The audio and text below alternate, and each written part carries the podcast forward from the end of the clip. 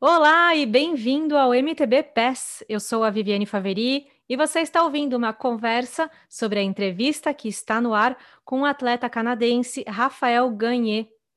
Como ele foi gravado em inglês e nós queremos apresentar conteúdo de qualidade para quem fala português, vou abordar os tópicos principais dessa conversa com o Rafael, junto com o nosso gregário Nicolas Sessler. E, como eu sou também um tanto audaciosa, chamei um convidado mais que especial, que, aliás, merece um programa só dele, o atleta olímpico, várias vezes campeão brasileiro e ex-parceiro de equipe do Nicolas. É ele, o Edivando de Souza Cruz. Bem-vindo, Vando. Muito obrigada por aceitar o nosso convite. E é incrível poder trazer vocês dois, que têm muitas histórias juntos, você, Nicolas, e você, Vando, mas que também conhecem o Raf pessoalmente, tanto nas pistas quanto fora das pistas, né? Inclusive, ano passado eu estive com o Rafael em Ilha Bela, com o Vando, e foi super incrível. A gente fez um treinão, nos divertimos em cima da bike, fomos ver a Pedra do Sino, é, fizemos um treino bem intenso no, dessa vez no asfalto, fiquei com água na boca para voltar para fazer as trilhas. E o Nico, que já morou em Mont Santana, aqui do lado do, do Rafael, eu estou gravando esse episódio de Quebec, no Canadá. Então, vocês também já tiveram uma história juntos, já competiram juntos, talvez em outras categorias, né, Nico? o Pelote aqui para conversar sobre o Rafa está reforçado, gregários aqui revezando com força e uma oportunidade única, tanto de falar com o Vandinho, que para mim, quando eu estava começando, minha referência total me ensinou um monte de coisa de leitura de pista, escolha de pneu, configuração de suspensão e N outras coisas, né, Vando, com muitas histórias de viagem. A gente foi companheiro de equipe na época da Scott, há 10 anos atrás. E o Raf, que quando o Rafael, quando a minha primeira viagem internacional aí com a Jaque no Canadá, ele já era referência do país aí, de Quebec. Eu lembro de que eu estava na juvenil e o, e o Rafael correndo na elite, ganhando as provas, e a gente ali, molecada, olhando ele correr e, e brilhando os olhos. Abre o microfone, Vando, fala com a gente. Bora! Tamo aí. Bom, show demais estar junto com vocês, um grande prazer aí. E enquanto vocês vão falando aí, minha cabeça começa a, relembrar muita coisa. é muito bom, né? É, no Canadá eu já tive duas vezes, né? Em 2007, competindo Copa do Mundo em Mont Saint-Anne e Saint Félicien. Foram uma rodada dupla, né? Que aconteceu da Copa do Mundo. E também no Campeonato Mundial em 2010, né? Também aí em Mont Saint-Anne. Engraçado é. que eu competi com o Rafa num Pan-Americano, só que foi no Brasil, né? A gente competiu junto na Elite, aqui. Se eu não me engano, ele foi top 3 na prova, ou ganhou, não lembro direito. Ele fez e... terceiro em Barbacena. Barbacena, eu fui nono colocado, né? O, o Pichard foi, foi sexto, eu fui nono, o Avancini foi décimo primeiro nessa prova, uma que ele tomou uns capotes lá. Mas aí é, foi, foi muito bacana porque ao longo desses anos são várias gerações, né? E para mim é sempre legal poder ver isso, né? De ter passado com vários atletas em tempo diferente, como no caso do Nicolas, a gente competiu junto. E enquanto a gente está conversando, eu tô até lembrando que tem uma um outra coisa, né? Ele, a gente lembrando agora é, desses 10 anos já que a gente competiu junto, nosso resultado de júnior, olha só que coisa interessante. Ele foi 11 no Mundial Júnior, né? Um resultado expressivo mesmo resultado que eu tive também, né? Só que o meu foi em 1996. o Nicolas, muito tempo depois. O meu foi 2012. em 2012. Então, assim, né? São gerações muito diferentes, mas tem muita coisa, né? Na história. É bacana aí de estar tá relembrando. Hein? Como eu falei, a gente está conversando aqui começa a vir na cabeça um monte de coisa. Você falou dessa Copa do Mundo, é, do Mundial de 2010, aquele que o Hermida ganhou. E eu lembro que eu era juvenil, então eu não podia nem correr no Mundial ainda. E, e, eu lembro muito bem que eu tinha uma máquina fotográfica ainda de filme, e eu tenho uma foto de todos vocês, cara, correndo no Mundial que eu fiz. Eu fui com os olhos brilhando do lado, porque o Mundial era em Monsentene, foi justo nessa primeira viagem que eu fiz, e vocês depois foram correr com a, com a seleção. Acho que você, o Pichard, o Sherman e o Henrique na Sub-23 e o Rubinho. Eu acho que essa foi a seleção, se não me, não me falha a memória. Uma coisa que é muito legal de vocês, assim, vocês falarem com essas memórias de tantos anos atrás de Monsantano, é que nesse final de semana passado fui fazer uma modalidade diferente lá na montanha de Monsantano. Em vez de pedalar, como aqui ainda está no fim do inverno, começo da primavera, está com bastante neve ainda, eu fui fazer ski touring, que é subir a montanha esquiando com uma pele especial embaixo dos esquis e para poder descer esquiando na pista. E conforme eu vou fazendo a trilha, esquiando, subindo a montanha, o Rafael ia me contando: ah, aqui era a largada da prova do Mundial do, do ano tal. Aqui a, a, prova já passou nessa trilha no, no ano tal, na Copa do Mundo do ano tal. E não é que no meio dessa, desse caminho nós encontramos o organizador, o Patrick, o organizador da Copa do Mundo barra Mundial, o dono do evento, há 30 é. anos. Foi muito, muito incrível, assim, coisas do universo, né? Meu Deus. Show demais. Velirium, né? O nome do, do, da, da, da empresa. Isso. É, Falando né, de Monte Santana, não dá para esquecer também. Eu fiquei na casa da Jaque, né? Quando fui em 2007. E nessa viagem que a gente fez, foram, foram três competições. A gente correu em Toronto, é, Hardwood Hills, né? E foi uma aventura grande, porque o pessoal fez uma compra de passagem errada na CBC, e acabou que eu e o Rubinho não pudemos embarcar. A gente olhou um para a cara do outro e falou: vamos alugar um carro. Aí só eu dirigia, o Rubinho não dirigia. Eu varei a madrugada dirigindo um, de Toronto até a casa da Jaque. A Jaque me explicou como é que chegava na casa dela. Imagina em 2007 não tinha toda essa facilidade com o GPS e tal. E a gente olhando o mapa, parava de madrugada em posto de gasolina, tomava café. E o Rubinho falava: Eu não vou dirigir, mas eu não vou dormir, não vou deixar você sozinho. e no outro dia, cedo, acho que seis horas da manhã, a gente bateu na porta dela. Nossa Senhora, não consigo nem imaginar que Toronto fica longe, é umas sete horas daqui. É, eu acho que eram uns 800 Quem acha que é só glamour, né, Vando? Que viagem internacional, atleta profissional e seleção, é, que não sabe cada perrengue que a gente passa, né?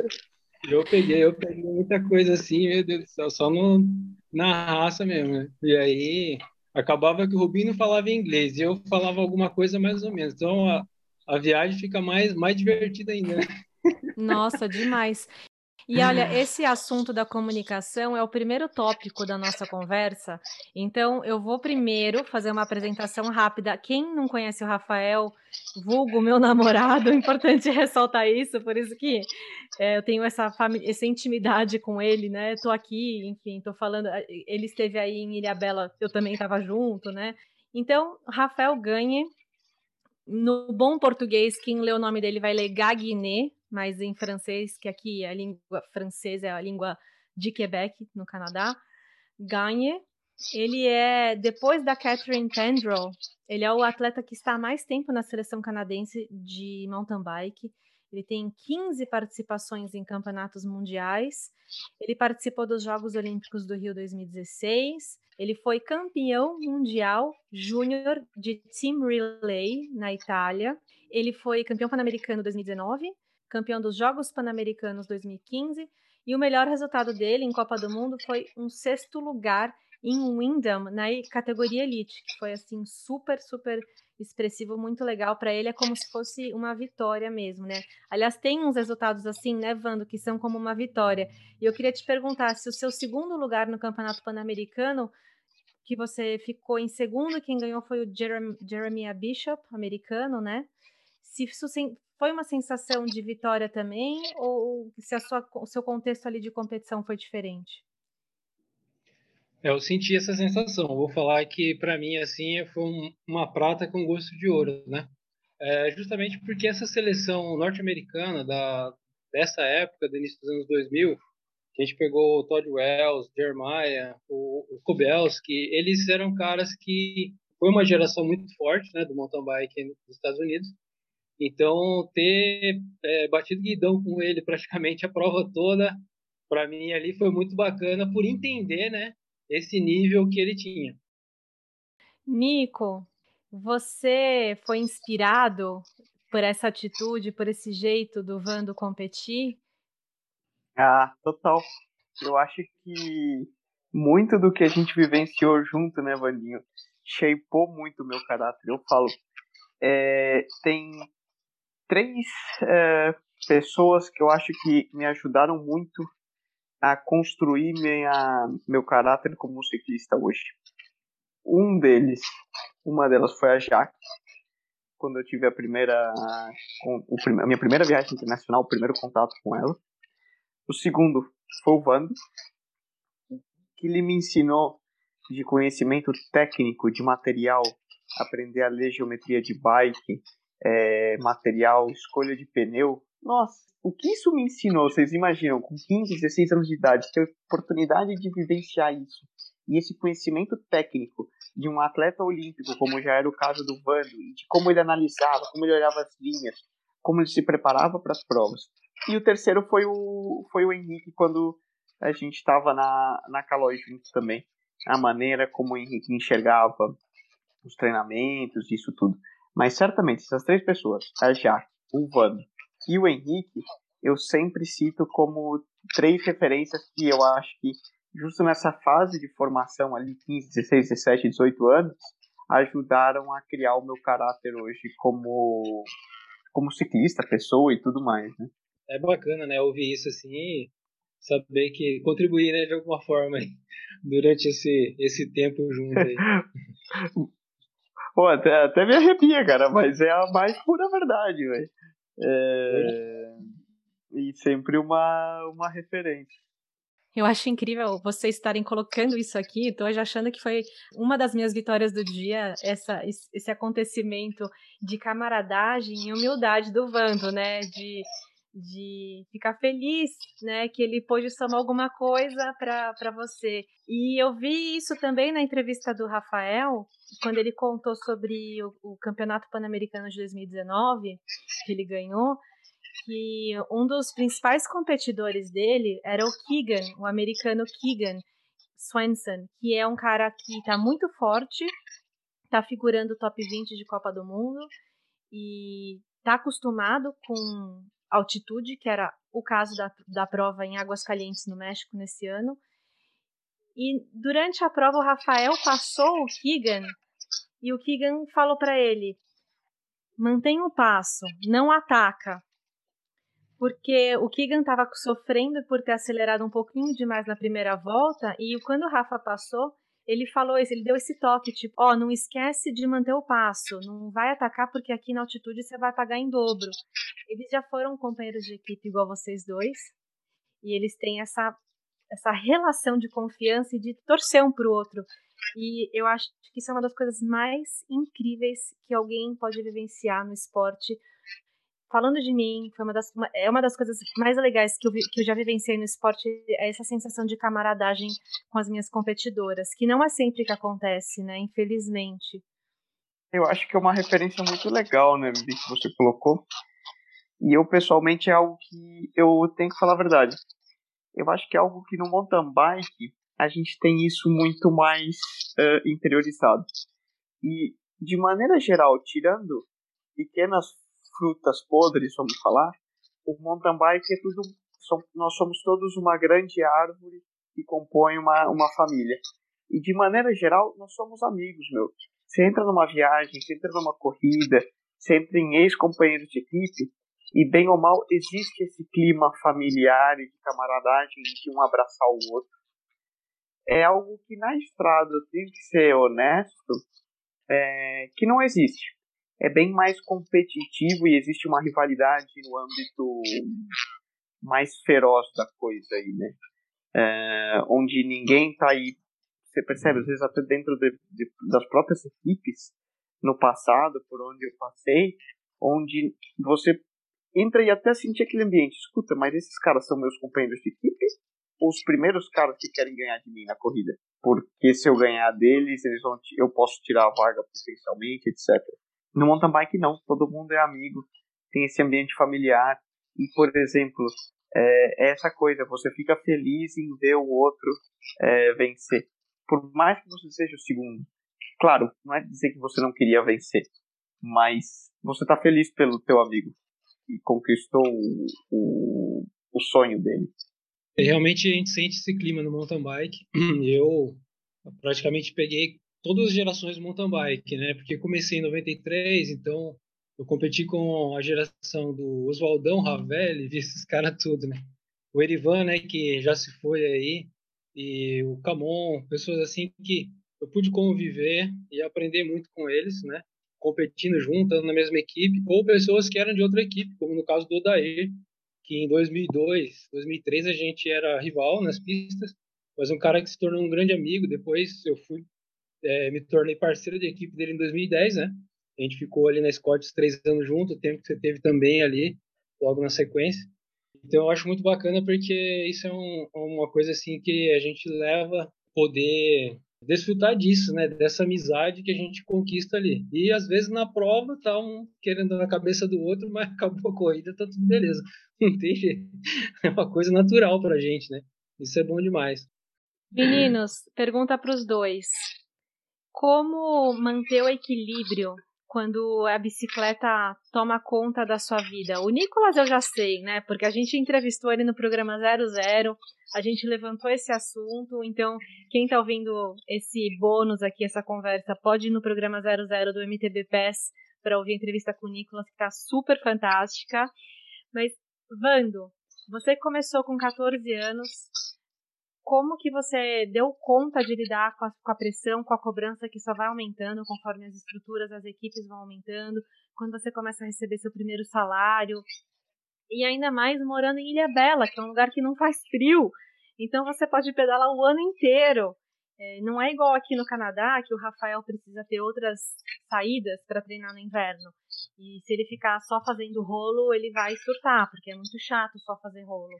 Ele quer sair de casa também. Então ele faz esqui cross country, ele corre, ele faz muita corrida, que aliás é uma ótima ferramenta para lidar com imprevistos. Então, se você vai para uma viagem, a bicicleta não chega e aí você não quer ficar fazendo bicicleta é, estática, como chama aquela bicicleta aqui de academia? Ergométrica.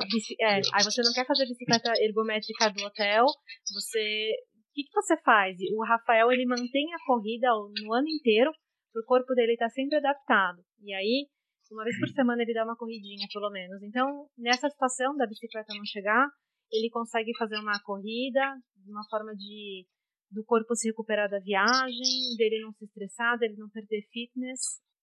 Condicionamento e... físico. É, uma forma dele não perder Ih, Vivi, você tá pior que eu já no português. Hein? Não, que você mandou hoje um shapear no começo da conversa, que eu falei, meu Deus. E eu acho que eu joguei, eu, depois eu vi que eu joguei um sem embargo, alguma coisa assim, que também não é português, né? Mas ah, tudo bem. Tudo bem. Segue o jogo. Nosso ouvinte, nosso ouvinte aprecia essa essa habilidade de se comunicar em várias línguas, que também eu queria, desde o começo, puxar esse assunto, saber como é. que o Vando, de seis anos, se virou na Alemanha. Mas, enfim, primeiro, equilíbrio. Como que foi, Vando? Bom, só para responder da Alemanha, é que a gente sempre sabe fazer mímica, né? Já aprendi desde pequeno, então se vira. Falar não fala nada. Então, Você comecei... chegou a aprender inglês, Vando? Então, teve uma época que eu comecei a estudar por conta dessas viagens mesmo. Em 2007 eu estava até que bem afiadinho ali. Aí depois eu dei uma parada, voltei a estudar de novo. E depois eu abandonei de vez, né? Só tem algumas coisas no subconsciente agora. Se você, se você ouvir a entrevista com o Rafael, será que você vai entender? Tá em inglês. Pode ser que eu pegue alguma coisa ali que ele fale, mas tô bem, bem destreinado mesmo. Uhum. Então, ó, nessa época que eu viajei no Canadá, é, outra, outras viagens, porque você até comentou do Rafael, ele competiu 15 mundiais, né? Você uhum. falou? Eu competi 10, né? 10 campeonatos mundiais. E 13 campeonatos pan-americanos. É, fora as etapas de Copa do Mundo e outras provas é, e o CI aí do, ao longo desses anos, né? Então, é, no negócio de viajar eu tinha que falar alguma coisa. Então eu fui atrás comecei a estudar e o jeito que eu estava indo, para mim estava legal porque nas viagens eu usava muita coisa. Eu já resolvia coisa de reserva de hotel antes de ir. Teve viagem que ia sozinho, não ia como delegação, né, com, com, com chefe de equipe nem nada. Mas a maioria das minhas viagens internacionais foram viagens de delegação. Eu viajei muito para estar tá representando o Brasil sendo atleta convocado. A gente ia em delegações muito grandes, né, para os campeonatos mundiais e pan-americanos um pouco diferente dos últimos anos agora, que já deu uma enxugada muito grande assim, né? É, esse Mas foi um sonho que eu não realizei como atleta. Eu nunca fui convocada para a seleção brasileira, apesar de ter representado o Brasil em campeonatos mundiais, nunca foi hum. pela seleção, levada pela seleção, porque eles diminuíram a estrutura e aí eles levavam só a primeira do ranking e uma, e uma de categoria de base. E aí enquadrava em nenhuma dessas. Mas a gente olha o seu Instagram, que é edivando.mtb, é isso? Isso. Uhum. Os TBTs são incríveis. Carregando a tocha olímpica, a delegação gigante para Mundial, Copa do Mundo, Érica Gramicelli, Roberto Estopa, Bruna Moura, Julie, uh, enfim, vários nomes. Né? americano na Colômbia foi muito bacana, bastante gente ali. E eu tava seguinte... nesse, eu lembro. Ah, inclusive uns tem. 20 e tantos. É, não, né? você tinha menos, você não vai me convencer. Você tá no cantinho não, direito não. da foto. Eu tava, no, eu tava no primeiro ano de júnior, eu tinha 16. É, tá com cara de novo. Mas eu digo, tinha uns 20 e tantos atletas, 20 e tantos atletas da, uhum. da seleção. Uhum. A gente ficou num convento de freira, lembra? Isso, Foi, só, só, só, dava a gente, as freiras loucas com a brasileirada, né? Porque ah, imagina um Aue. Bom, bem tratado lá. Muito a bom. Luana também estava na foto, muito legal. E, enfim, Agora... todos os atletas do, do masculino também. Voltando a essa questão da, de seleção, só abrir aqui uma outra parte que é importante, que assim, eu, eu viajei três jogos sul-americanos, então, diferente da confederação, pelo COB, eu viajei em três ciclos, né, é, de jogos sul-americanos, foi 2002, 2006 e 2011.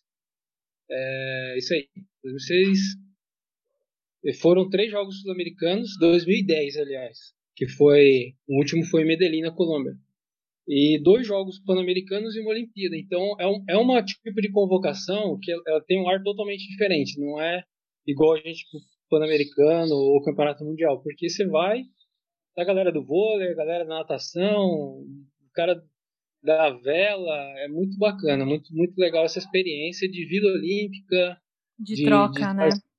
É muito muito legal. Então, bom, você tinha falado aqui sobre a questão de lidar com essa questão da vida profissional, né? Pressão e tal.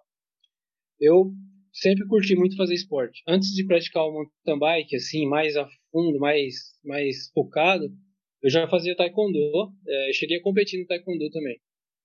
Fiz dois anos direto. E depois eu parti para o mountain bike. E é um esporte que praticamente, assim, é, é, é muito fácil de eu praticar na ilha é, quando você veio aqui, eu até comentei sobre isso. Você veio com o bike speed, depois podia ter vindo com a mountain bike. Porque eu saio da minha casa e a um quilômetro, dois quilômetros, eu tô na trilha. Eu lembro muito da casa da Jaque. A gente saía da casa da Jaque pelos fundos da casa dela e você já começa a entrar na trilha. É e daí você vai pro circuito. Outro dia a gente fez um rolê lá de três horas andando lá pro meio das estradas. Meu, muito legal. Então eu tenho esse acesso fácil à trilha. Então o meu rolê não é fazer estrada, quilometragem, velocidade média. Eu curto muito o mountain bike técnico. Então, se eu faço um treino de 30 km aqui, é às muito. vezes eu olho e falo, nossa, rodou 30 km, meu, vai, vai rodar lá pra ver como que é. Hum. É um negócio totalmente diferente. E tem uns treinos de estrada. Mas eu gosto de fazer algumas coisas assim, poucas vezes, né? Corrida a pé também.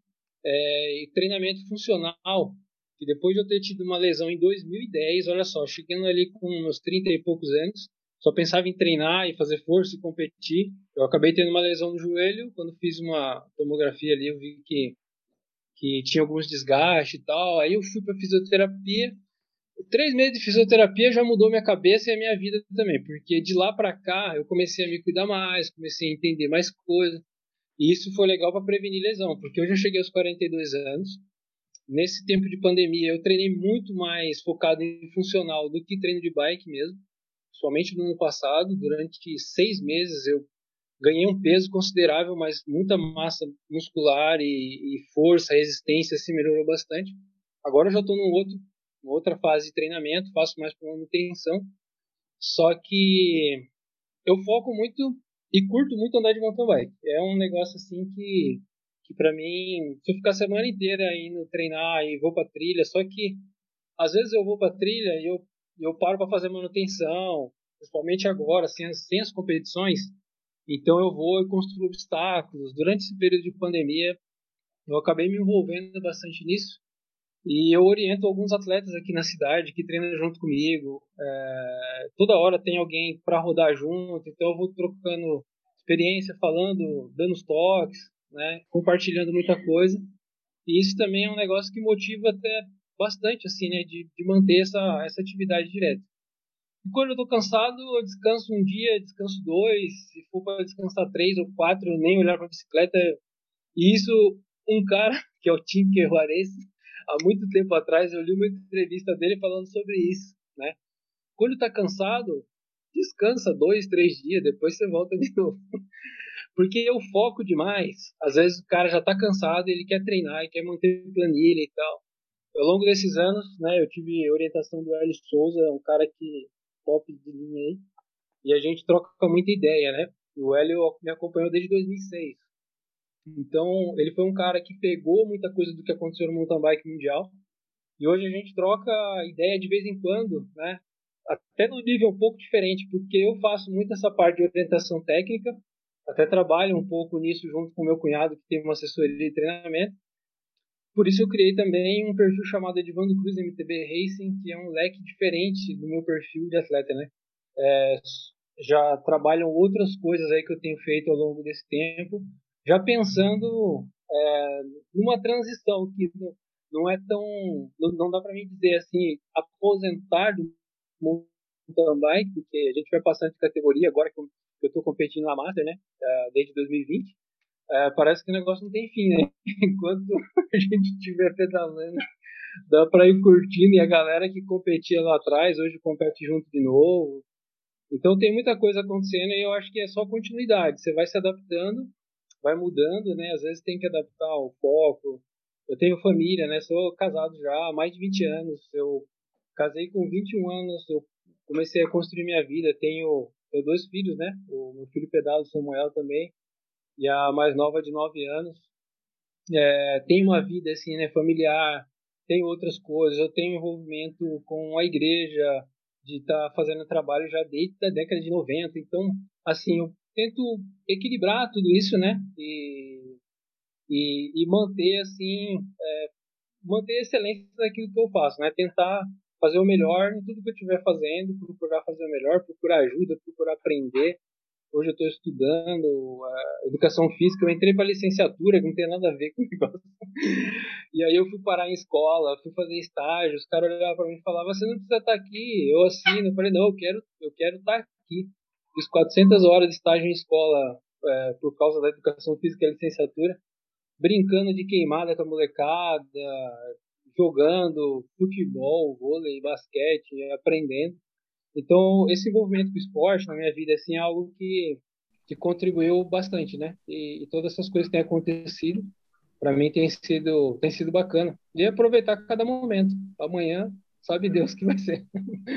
Que legal isso, todo, todos esses aspectos que você comentou, é, por mais que estejam envolvidos com esporte, estejam envolvidos com ah, muitos deles com mountain bike, são outras formas de vivenciar o mountain bike. Então, é, construindo trilha, dando coaching para os atletas mais novos, é, fazendo o seu estudo, né, a licenciatura, você consegue mudar um pouco o ponto de vista e não ficar só bitolado nos treinos, que acaba uhum. gerando lesões, né? Acaba, se não gerar lesões, às vezes vai gerar uma, um, um cansaço mental, um burnout eventualmente e tal.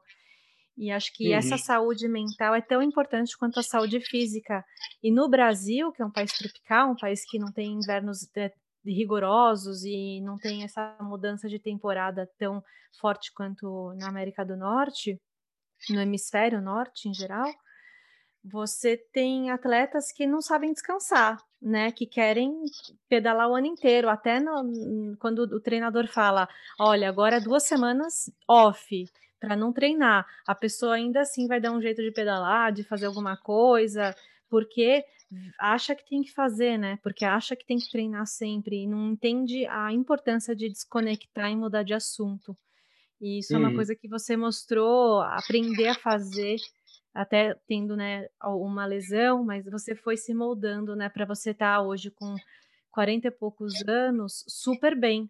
Tipo, super bem. Você acabou de entrar para Master, não, não, não é que você está na Master há 12 anos, igual você poderia estar. Você não sentiu necessidade de entrar na Master antes. E eu não vejo você te conhecendo de perto, não vejo você que, precisando, por exemplo, querendo, tendo interesse de usar uma bike elétrica, que vai ser uma ferramenta muito boa no momento em que você ficar mais devagar, que o corpo estiver já mais cansado, você vai querer continuar curtindo o rolê, continuar dando uh, força para o seu espírito aventureiro, para a vontade de explorar, de, de saltar, de pular, de subir montanha. Eu não vejo você indo para esse lado tão cedo. Eu sinto isso. É, faz sentido? É, eu falar a verdade assim, eu não, eu não penso muito não em partir para esse lado, uhum. porque eu acho legal é, as bikes e é, toda essa evolução é muito bacana e eu, eu vejo, né, que muita gente começou agora tarde. Tem vários aspectos, né? Os que não puderam construir de repente um condicionamento, uma coisa interessante que hoje eu tenho muito essa visão, até pelo fato de estudar na educação física, você trabalhar com a base você começa a pensar, poxa, a pessoa ela não brincou quando era pequeno, ela não fez isso, não fez aquilo, vai chegar agora e vai querer fazer tudo de uma vez? Não dá. Então é uma ferramenta legal, né, para a pessoa ir gradual ali, aprendendo, pegando. É legal para o profissional para ele se poupar o dia que ele tem que poupar. E uma coisa que é bacana, que eu tenho visto é, com muitas pessoas, é que eu criei um training day, onde eu faço uma aula técnica eu faço um rolê como a Patrícia Loureiro faz, como a Adriana faz, e aqui na ilha, vira e mexe, eu levo algumas pessoas para pedalar.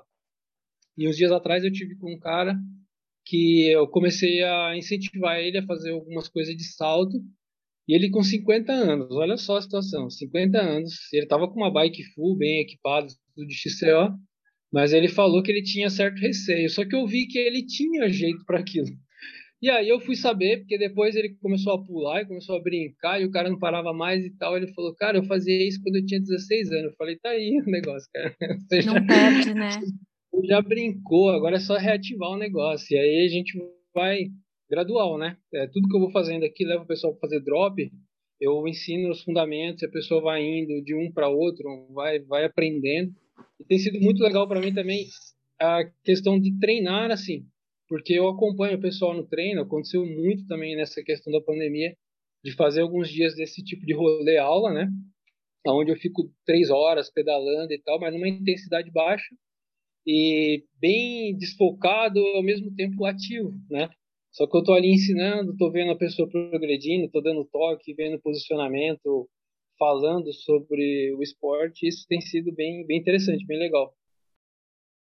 Quero agradecer muito a presença de vocês, a participação nesse programa, que era um bônus para comentar o que foi a entrevista do Rafael, que apesar de falar português fluente, a gente resolveu gravar em inglês porque eu precisava de um cobaia para fazer esses, essas entrevistas em inglês, que mais para frente eu vou entrevistar grandes atletas e vai ter que ser em inglês, e o Rafa topou fazer em inglês, e aí eu precisava comentar isso em português, trazer esses pontos, a entrevista com ele foi muito incrível, teve outros pontos que a gente abordou, a gente falou de jogo limpo, ele contou um relato maravilhoso sobre o Campeonato Pan-Americano 2019 que ele ganhou do Ulloa, que era o grande favorito lá no México. Ele contou de como que ele financiou a sua própria carreira, como que ele conseguiu guardar dinheiro, que era um dos assuntos que eu queria falar com o Vando, mas não vai dar tempo hoje, porque o Vando conseguiu guardar dinheiro, conseguiu construir, conseguiu construir sua família, e financiar algumas coisas da sua carreira. Você trabalhou descascando camarão com a sua família para viajar, né, Vando? Então, o Rafael, uhum. apesar de ser canadense, de ter toda a estrutura do Canadá, também precisou financiar muitas coisas da carreira dele e ser esperto em como guardar dinheiro para usar no, no que ele precisava para atingir o sonho dele de ir para as Olimpíadas. Mas eu vou ficar por aqui. Eu acho que a gente abraçou os principais pontos e foi uhum. incrível, muito rica essa conversa com você, Vando, com você, Nicolas. Obrigada, Nico, por gregariar esse papo, mas adicionar toda essa história e bagagem nessa parceria de camaradagem, de uma relação de confiança, de muita história do Sul e do Vando. Bandinho, show de bola reencontrar aqui, ainda que digitalmente, né? Vamos ver se no futuro próximo a pandemia permite, a gente vai dar uns bons rolês por aí. Opa, com certeza. Cara, valeu, valeu, Vivi aí, muito bom estar com vocês e história que não falta para a gente falar, né? Vai emendando uma coisa na outra. Legal demais essa oportunidade. Obrigada por topar participar e agora fico na vontade de pedalar de mountain bike com você em Ilha Bela e fazer um papo só nosso, porque a gente tem muito mais coisa aí para explorar e deixar a nova geração de atletas sabendo o tudo do Vando. Valeu, tchau, tchau. Um grande abraço aí. E esse foi o bônus da entrevista com Rafael Ganhe, o episódio número 2 do MTB PES. Em inglês, a gente fez essa conversa em português, trazendo os principais pontos da entrevista do Rafael. Só que, como eu falei no começo, eu sou audaciosa, eu chamei duas feras do esporte. O Vando, que tem muita história, abriu caminho para muitos atletas no mountain bike brasileiro. E o Nicolas, que já foi parceiro de equipe do Vando e agora está competindo na Europa, numa equipe de ciclismo, e inclusive está no meio de um training camp com a equipe dele na Itália. Eu agradeço a sua audiência e a gente se vê no próximo. Boas pedaladas! Ah, e antes de tomar seu pós-treino e entrar para o banho, segue a gente nas redes sociais, MTBPES. Até a próxima!